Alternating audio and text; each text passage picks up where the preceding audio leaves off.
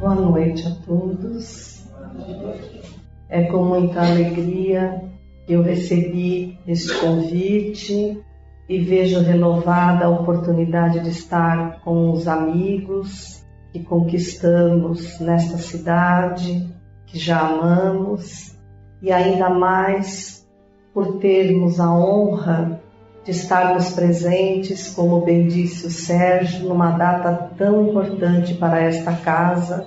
Afinal de contas, não é qualquer casa espírita que completa 111 anos, num momento em que, bem lembrado, o estudo ainda precisa ocupar mais espaço em nossas almas, para que não se formem casas por dissensões, por discordâncias e que nós saibamos que uma casa espírita, sendo um ponto de luz da espiritualidade sobre a terra, desdobra diante daqueles que buscam esse trabalho uma imensa responsabilidade debruçada sobre uma imensa renúncia, o que não é fácil. Um caminho que é do bem não pode começar com um mau passo. Então, nós iniciamos a nossa fala de hoje lembrando da região da Palestina,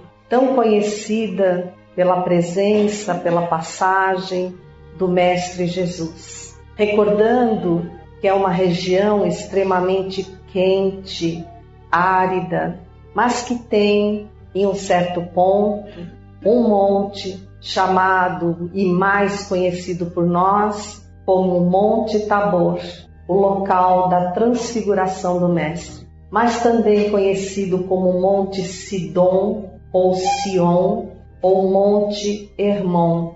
E dizem que mesmo em meio àquele clima extremamente quente, o cume desse monte está sempre coberto por um orvalho extremamente refrescante, a ponto de fazer as pessoas acreditarem que no alto do Monte Hermon ou do Tabor, Deus criava a vida e as bênçãos para a humanidade. Foi esse o local escolhido por Jesus, acompanhado por Pedro, João e Tiago, o menor, que era primo de Jesus, sobrinho direto de seu pai, e ali ele levou uma sentida oração a Deus, oração essa que fez com que ele se envolvesse numa nuvem ectoplásmica de grandes proporções e tornasse visível para os apóstolos as presenças do grande legislador hebreu Moisés e do grande profeta do Antigo Testamento que vivera na era de 850 mais ou menos antes de Cristo, Elias, e que predissera a vinda de João Batista, segundo depois Jesus afirmara, ele mesmo teria sido João Batista. E ali eles travam um diálogo que aparentemente ficou desconhecido para os discípulos diante do espanto que sentiram ao presenciar tal fenômeno. Essa pode ser tida como a primeira sessão de materialização de efeitos físicos conhecida por toda a humanidade. Os apóstolos sentiram-se diferenciados, escolhidos e sugeriram ao Mestre que ali no alto do Monte Tabor eles pudessem armar quatro barraquinhas e cada um habitaria uma delas para viver em eterna contemplação, numa ligação mais direta e extrema com o Pai.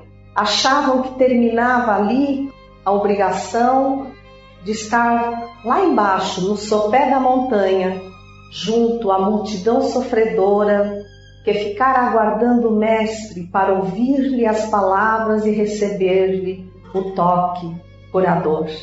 Jesus, olhando para a inocência daqueles homens, lhes disse: Não, aqui ninguém é escolhido.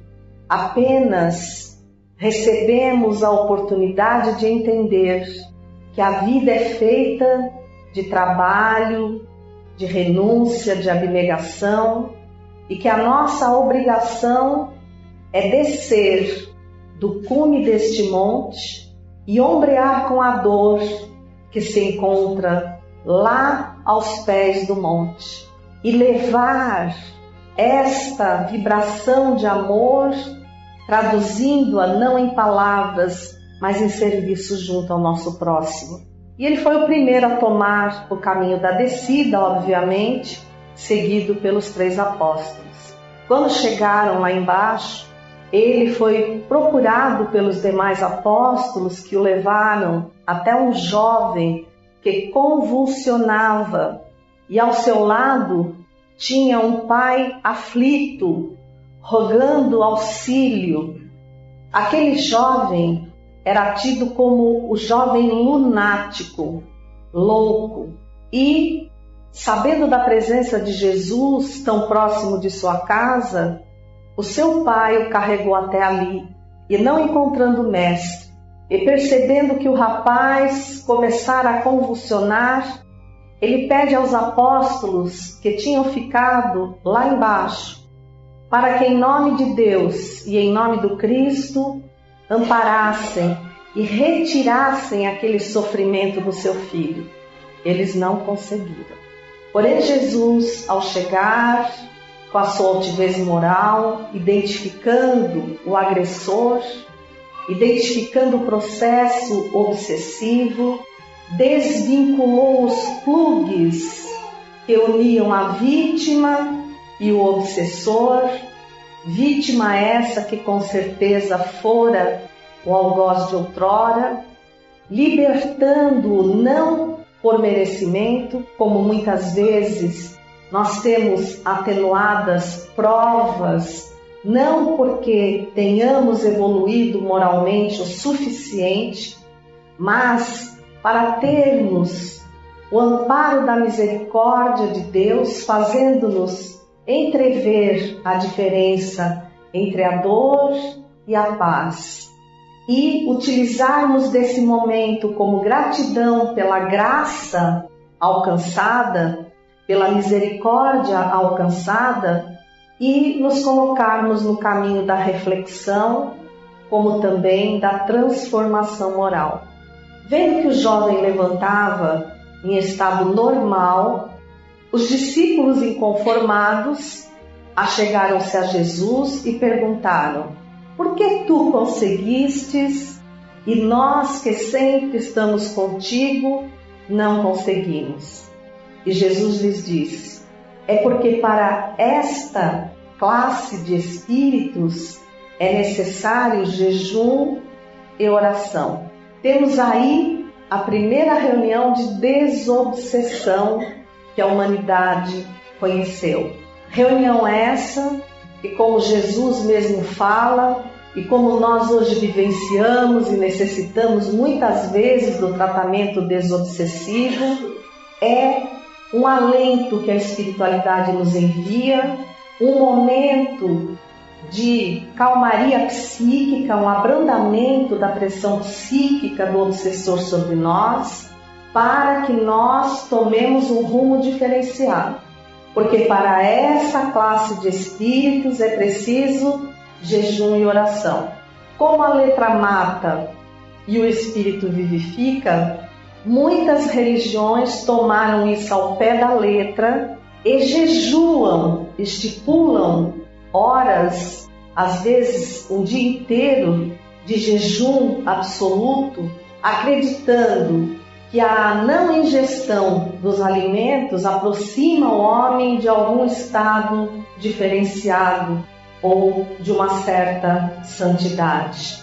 Mas a doutrina espírita nos dá meios de entender que esse jejum é muito mais importante, muito mais difícil do que deixar simplesmente de comer. É o jejum das atitudes incorretas.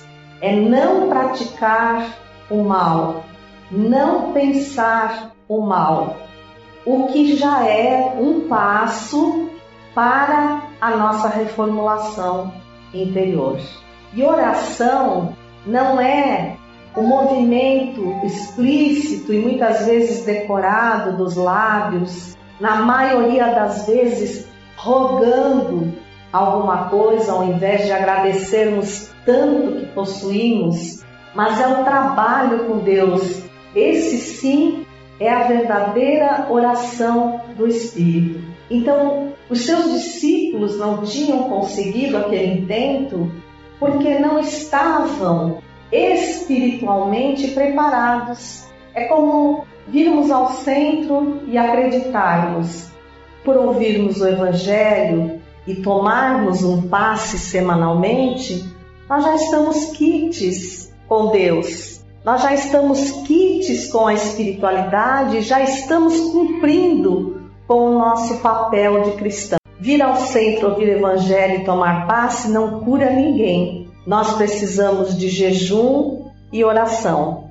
Nós precisamos sair daqui e no transcorrer dessa semana mudarmos a nossa conduta, se não de forma total, o que é extremamente difícil, sermos mais atentos aos acontecimentos e frearmos os impulsos que muitas vezes temos de revide, atitudes de ataque, de observação indevida em direção aos nossos irmãos.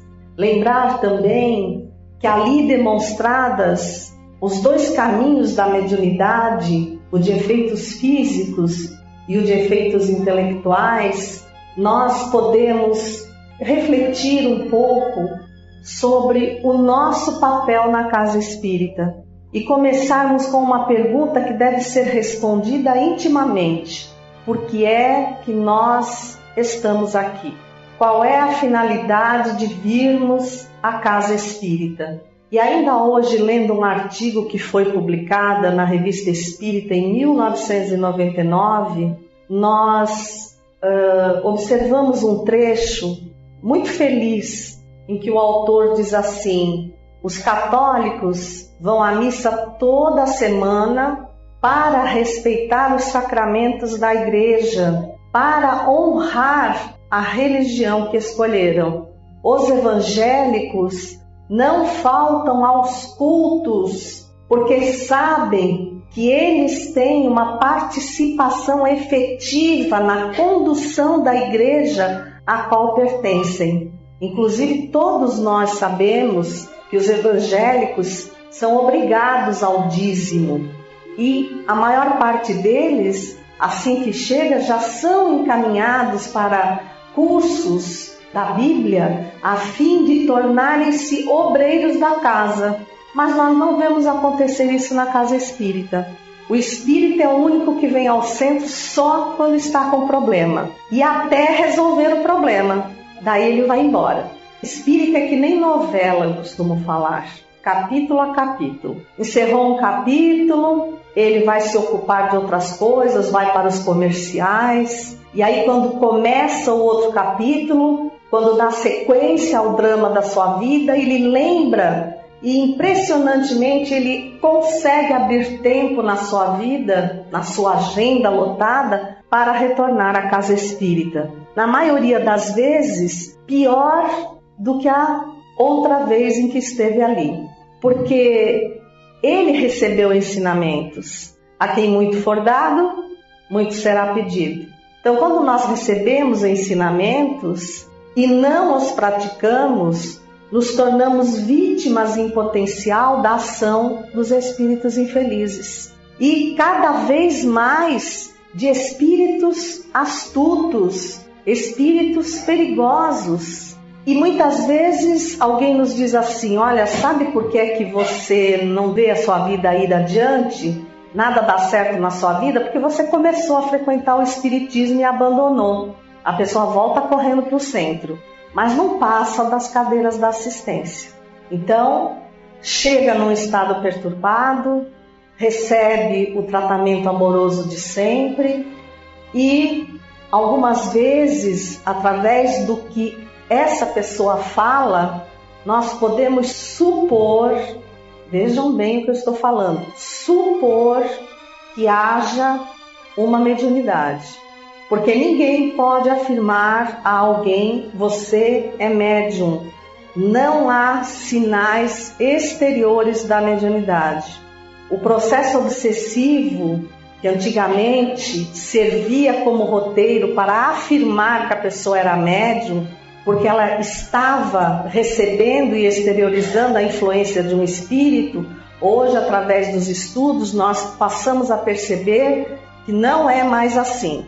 Pegando o livro dos Espíritos, na pergunta 459, Kardec pergunta aos espíritos: influenciam os espíritos em nossa vida? E eles respondem: não somente vos influenciam, mas na maioria das vezes são eles que vos conduzem.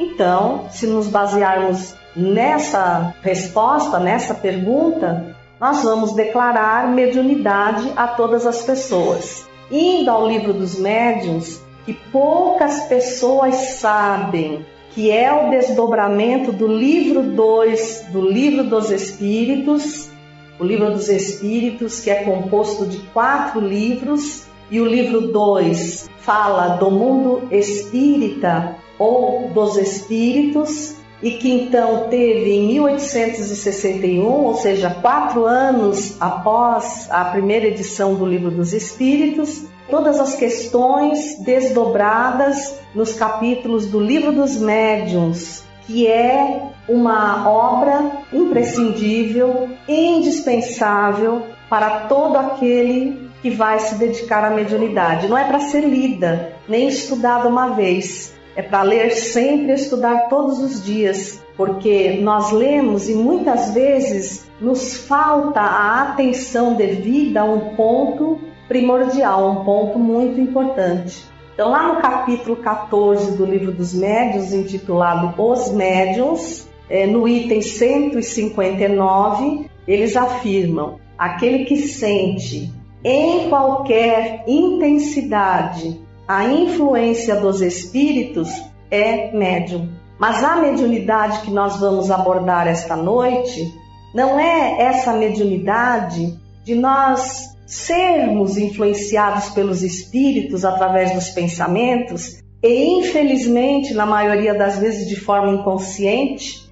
Eu costumo dizer que há melhores médiums fora do centro do que no centro, porque lá fora nós facilmente damos vazão a atos e permitimos que eles sejam potencializados por espíritos infelizes e não percebemos onde começa a nossa parte e onde começa a atuação da espiritualidade. Nós vamos tratar hoje do médium ostensivo, do médium em potencial, daquela pessoa que de forma consentida e de forma esclarecida exerce a mediunidade dentro da casa espírita. Para falarmos sobre isso, pulamos ao capítulo 20 do Livro dos Médiuns, onde se fala da parte moral dos médiuns. E o item 226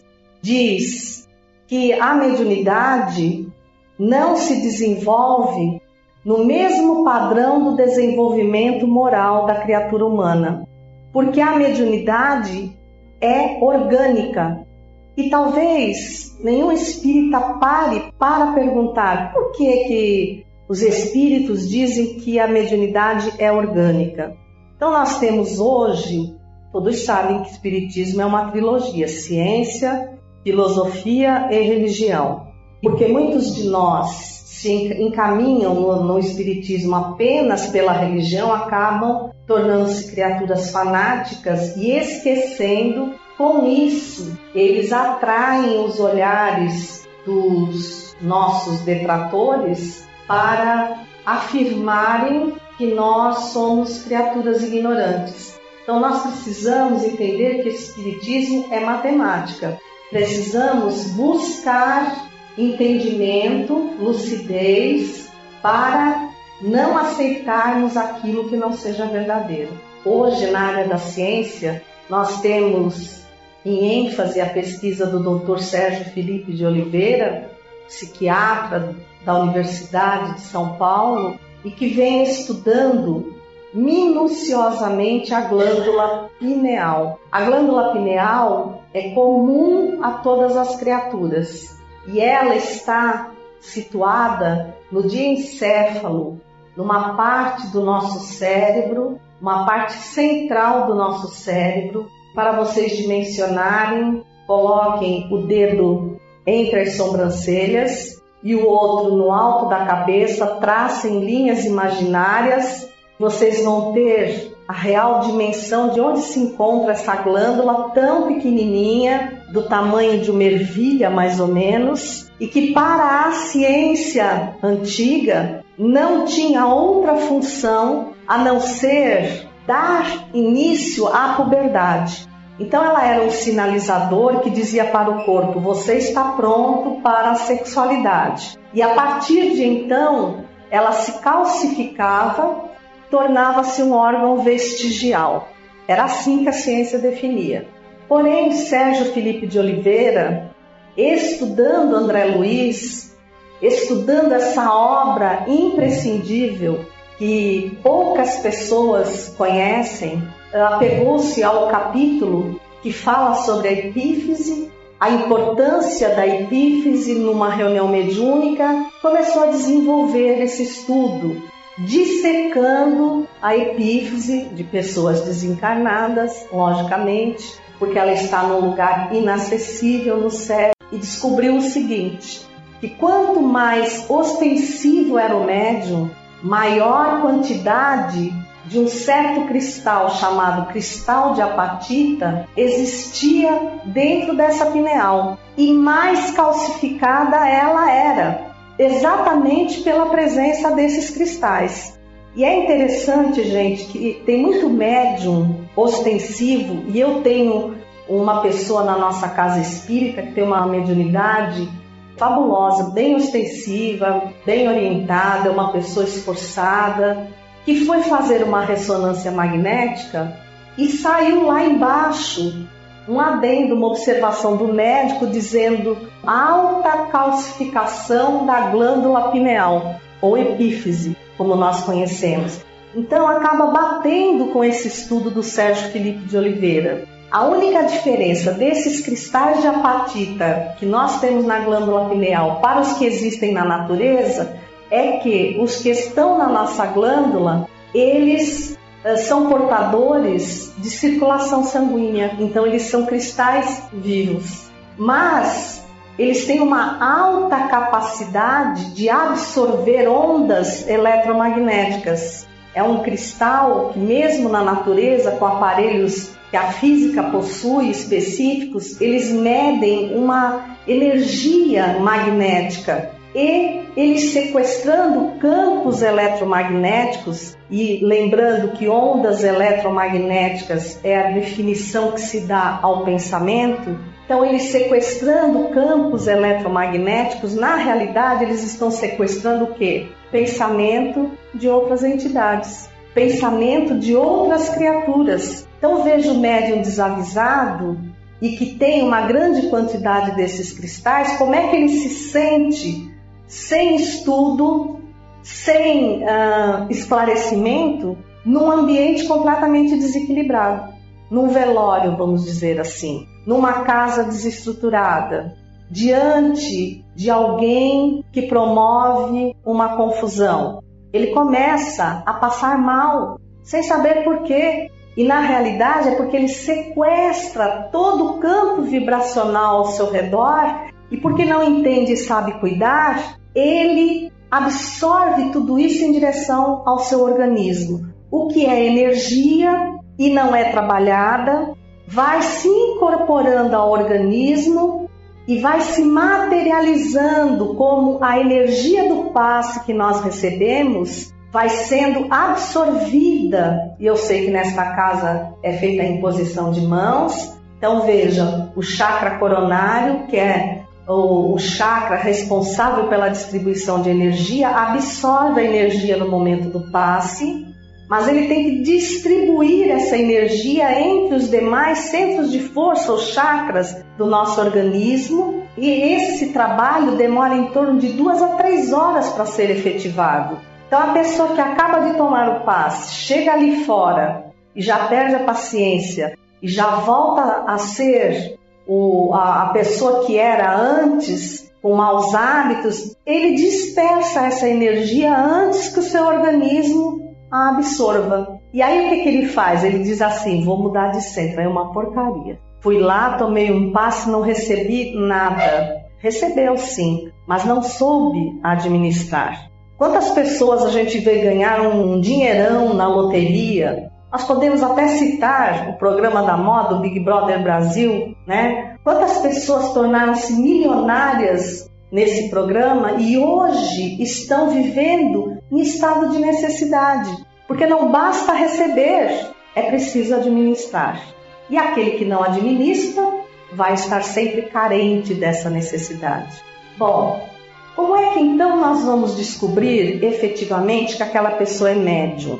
Estudo é bom para todo mundo, porque o estudo espírita, na realidade, ele não nos ensina a ser médios, ele nos ensina a ser criaturas melhores. E como a função primordial da nossa estadia na Terra é ser uma pessoa melhor, estudar é o caminho. E no transcorrer do estudo, você vai sendo direcionado para a tarefa mediúnica e aí vai se definindo como médium de psicofonia, como médium de sustentação, como médium curador, aplicador de passes, embora qualquer pessoa possa dar passe, não apenas movida pela boa vontade, mas esclarecida pela responsabilidade que assume. Vejam bem a diferença. Então ali se estabelece a função de cada um mas não se dispensa a função de ninguém. Eu chego à casa espírita num processo obsessivo. Eu devo ser levado imediatamente à reunião mediúnica? Não. Seria a mesma coisa que eu pegasse um curioso que tem por vontade conhecer um laboratório de química, o levasse a esse laboratório e dissesse: Olha, tudo que está aí dentro fica a seu dispor, faça o que quiser. Ele vai começar a ver aqueles elementos químicos coloridos, vai achar bonito misturá-los e de repente ele causa uma explosão. Por quê? Embora ele goste, embora ele tenha vontade, ele não conhece.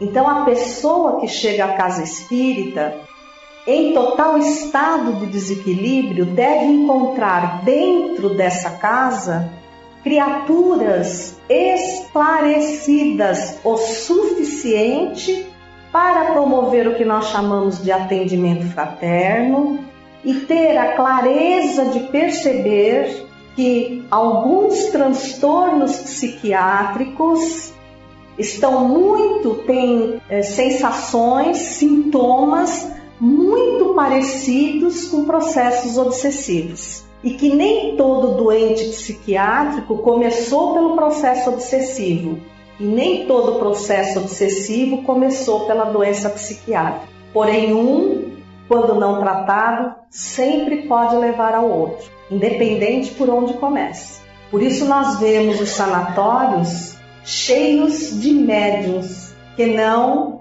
foram encaminhados devidamente ou que dispensaram essa responsabilidade, essa oportunidade ímpar que Deus nos oferece.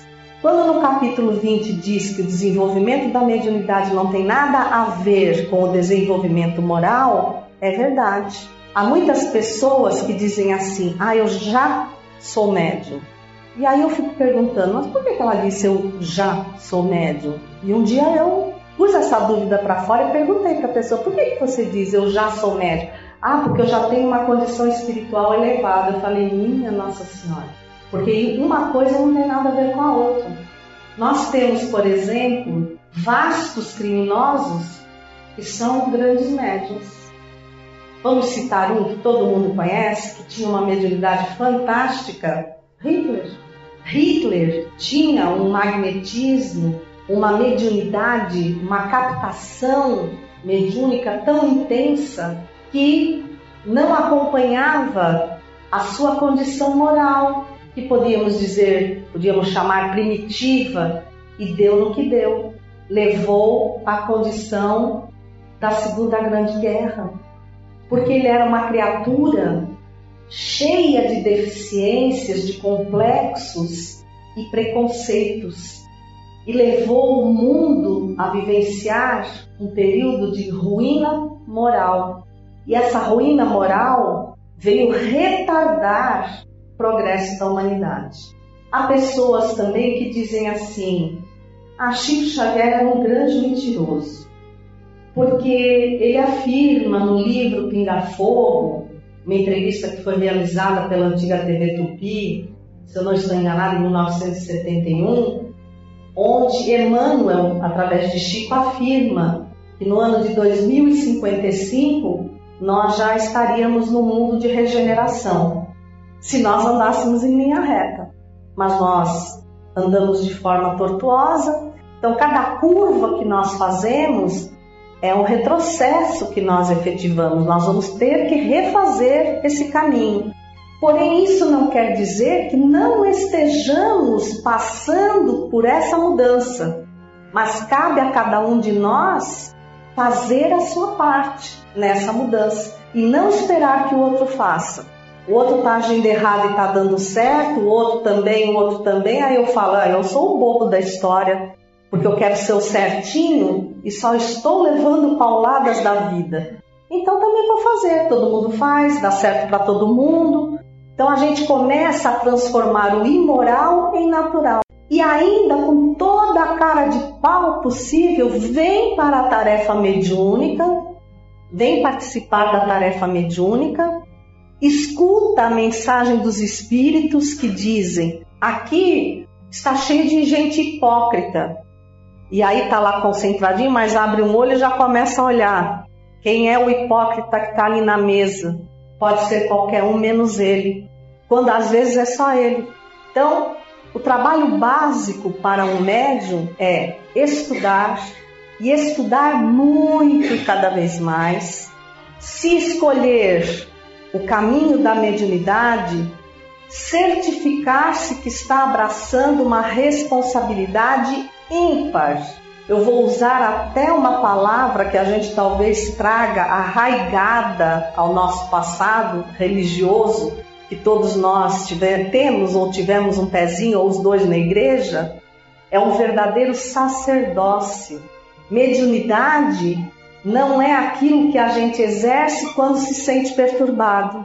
Então eu estou ruim, venho para a tarefa mediúnica e entendo a mediunidade completamente deturpada. Eu digo assim: ah, eu estou com algum espírito ruim do meu lado, então vou levar ele lá para o centro. E sai daqui e diz: nossa, eu fiz uma caridade enorme. Imagine um médico doente, muito doente, se ele tem condições, apesar do saber da medicina de estar atendendo outros doentes. Primeiro ele tem que se tratar. Então eu tenho que entender que perturbado eu não sirvo para ser o médico, o enfermeiro, o auxiliar, o componente da reunião mediúnica. Eu tenho que vir para dar, para oferecer de mim. E tenho que ter a ciência de que a reunião mediúnica é muito mais do que aquilo que nós conseguimos presenciar. Por exemplo, a doutrinação. Ela pode durar até 15 minutos, mas eu faço uma pergunta para vocês. Vocês acreditam mesmo que aquela conversa transformou o espírito? Nem respondem. Vocês acreditam? No espírito que tem uma deficiência há três, quatro reencarnações. Aí, num papinho de 10 minutos, ele se modifica, ele é outra pessoa, ele aceita tudo. Não, não, mas espera aí, Olália. Eu vejo isso acontecer nas reuniões. Eles chegam esbravejando, dizem que vão derrubar a mesa, que vão destruir o dirigente, o doutrinador, que não há de sobrar uma telha da casa e saem mansos. Você não concorda? Concordo, mas não modificados. São duas coisas diferentes. Bom, então explique, vou explicar. Na reunião mediúnica, o doutrinador tem que ser um estudioso da doutrina espírita para falar com clareza, mas tem que ser, acima de tudo, um, terapeuta, um psicoterapeuta, um psicólogo da mente humana, para saber lidar com os transtornos daquela alma. Enquanto a equipe espiritual, essa sim totalmente imprescindível à reunião, faz um trabalho de transferência de energias daquele espírito em direção à equipe mediúnica, que tem que estar preparada para receber essas energias. Por isso eu disse que a pessoa perturbada, a pessoa doente, mesmo cercada de boa vontade, ela não está em condições de participar de uma reunião mediúnica. Então, existe um livro chamado Encontro com Divaldo, onde se pergunta uh, qual é realmente a razão da existência da reunião mediúnica. E ele diz que, em primeiro lugar, é a grande oportunidade de transformação do médium. Porque veja, eu venho toda semana, o espírito vem vai embora, o espírito vem vai embora, e sou eu que vou ficando ali aprendendo, aprendendo para ver se eu absorvo, se eu guardo esse aprendizado e me transformo numa pessoa diferente. O outro grande imperativo da reunião mediúnica e que nos engana, nos faz pensar que o espírito se transformou é o chamado choque anímico, é o contato desse espírito com o campo biológico dos médiums e não apenas do médium de psicofonia que serve de instrumento ao espírito naquele momento. Então, o médium que deve estar preparado ele transfere para o espírito, supõe-se, boas vibrações, uma energia boa. E o espírito, pelo trabalho da espiritualidade, esvazia em direção ao médium as suas energias deletérias, porque nós temos a aventura de estar num corpo biológico onde o nosso metabolismo é infinitamente mais rápido e independe da nossa vontade, porque os nossos órgãos trabalham independentes da nossa vontade, e essa energia no médium equilibrada é digerida e expelida naturalmente. Então, quando o espírito se retira, ele leva essa energia no grupo então, mesmo que ele não tenha mudado de ideia, ele teve as suas forças atenuadas. Ele quer reagir, ele quer levar a efeito o ódio dele, a vingança, mas ele não tem força, ele passa por um processo anestésico, é um comparativo. E nesse momento, nesse espaço de tempo, a espiritualidade então vai fazer o real trabalho de encaminhamento desse espírito, que até aquele instante não tinha condição de sentir, de perceber ou de ver a presença dessa equipe espiritual apta e pronta a auxiliá-lo a qualquer momento.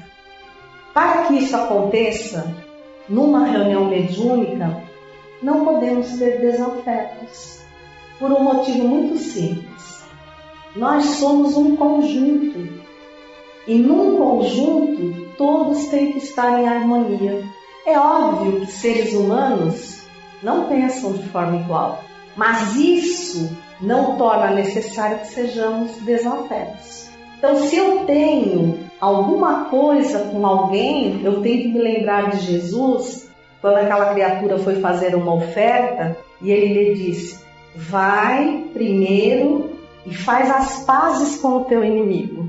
Então, como é que eu, tendo um desafeto, sento-me à mesa de uma reunião mediúnica e vou dar lição de moral, mesmo sem abrir a boca, aos espíritos em dificuldade, que muitas vezes, se nós medirmos, são, são ainda melhores do que nós. E o pior, se eu tenho um desafeto, e porventura aquele desafeta um médium psicofônico e recebe um espírito que diz assim: aqui tem gente falsa na reunião, aqui tem gente hipócrita. O outro já abre o olho e fala: aí, ó, quer que eu acredite que ele está recebendo um espírito.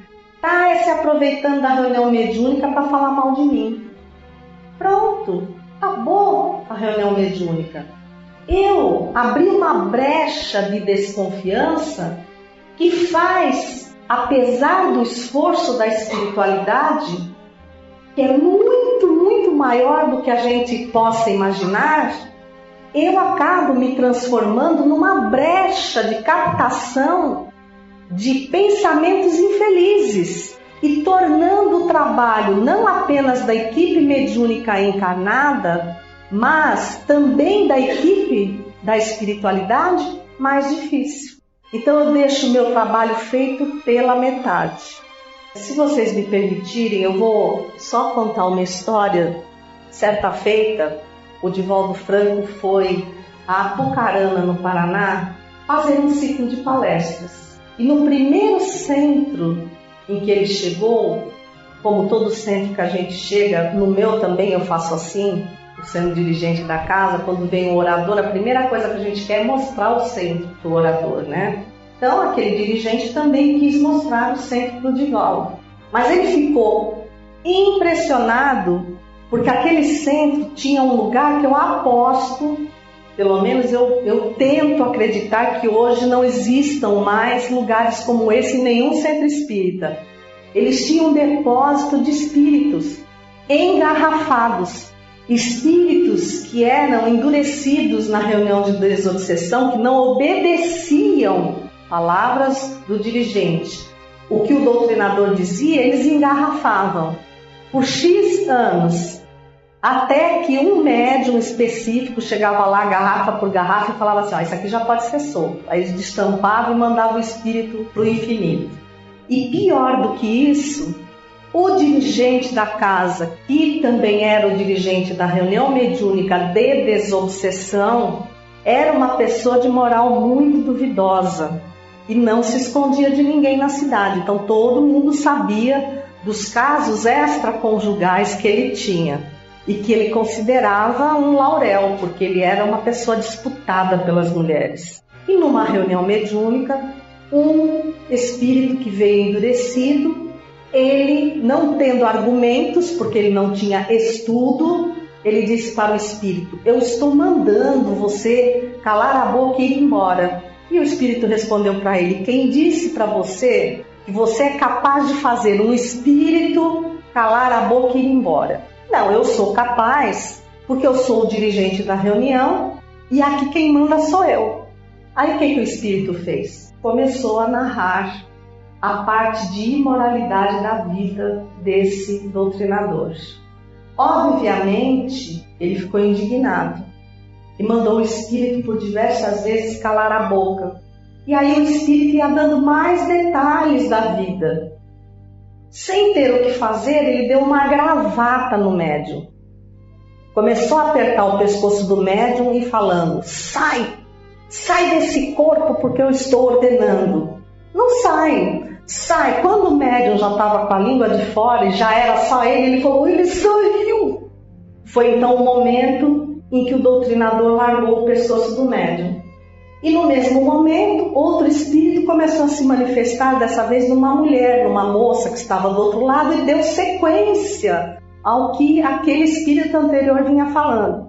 Como a coitadinha era mulher, e todas nós mulheres somos magrinhas, somos mais leves, ele não deu uma gravata, ele abriu a porta, pegou a média com a cadeira e jogou para fora.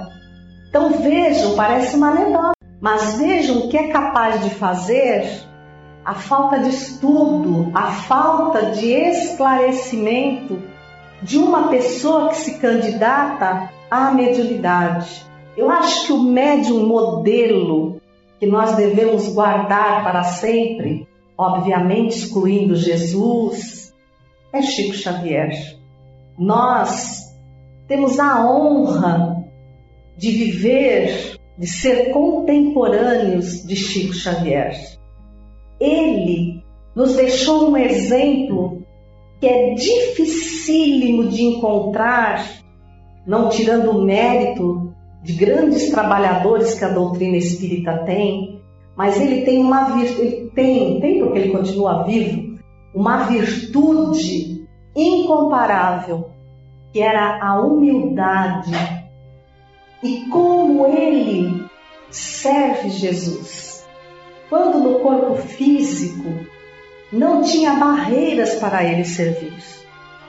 Ele muitas vezes não tinha força de erguer o próprio corpo, mas o mérito moral fazia com que, ajudado pela espiritualidade, ele se erguesse e fosse para a tarefa, ao encontro de milhares de criaturas. Eu mesma, poucos meses antes do desencarne dele, passei, tive a alegria de passar por ele e beijar uma mão que a gente ao olhar via que estava quase desmaterializada, translúcida, porque ela deixava entrever a grandiosidade espiritual conquistada pelo mérito de servir, de trabalhar, de levar a sério o trabalho na mediunidade. Ele foi um missionário. E nós deveríamos pautar a nossa vida na mediunidade em Chico Xavier, não esquecendo as suas obras, lendo-as e tirando delas o aprendizado para todos os momentos da nossa vida. E em nenhum livro de Chico, nem de Kardec, em nenhuma página, em nenhuma uh, sentença, nós vamos encontrar o desestímulo do médium a não trabalhar, a não estar presente às suas tarefas quando ele, por exemplo, atravessa um momento difícil da vida. É nesse instante que ele tem que trabalhar. Até porque, quando nós estamos no exercício da mediunidade, eu não vou poder me estender sobre esse assunto, porque levaria muito tempo, mas é um assunto que eu desdobro num seminário sobre mediunidade há todo um processo químico que acontece no nosso corpo a partir de um comando que a pineal dá. Entre esses processos, há um fenômeno adrenérgico que eles chamam, que é uh, um, uma, uma ordem que o cérebro manda suprarrenal para que ela produza uma quantidade maior de adrenalina, por isso o médium é, sente o coração acelerar, o esfriamento das extremidades. E por que é que isso acontece? Porque nesse momento o nosso cérebro está vivendo a vida de duas personalidades, nós e o espírito comunicante. Então, tem que haver uma irrigação maior do nosso cérebro para evitar danos aos nossos neurônios.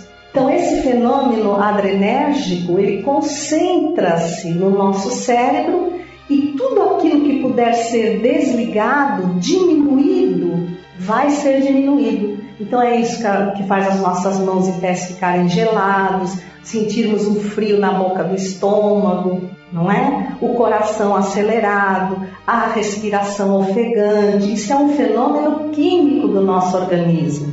Mas há um outro fenômeno que a mediunidade patrocina, que a oração patrocina, que o trabalho na caridade patrocina e que nós pagamos em mensalidades com direito a carnê na academia de ginástica.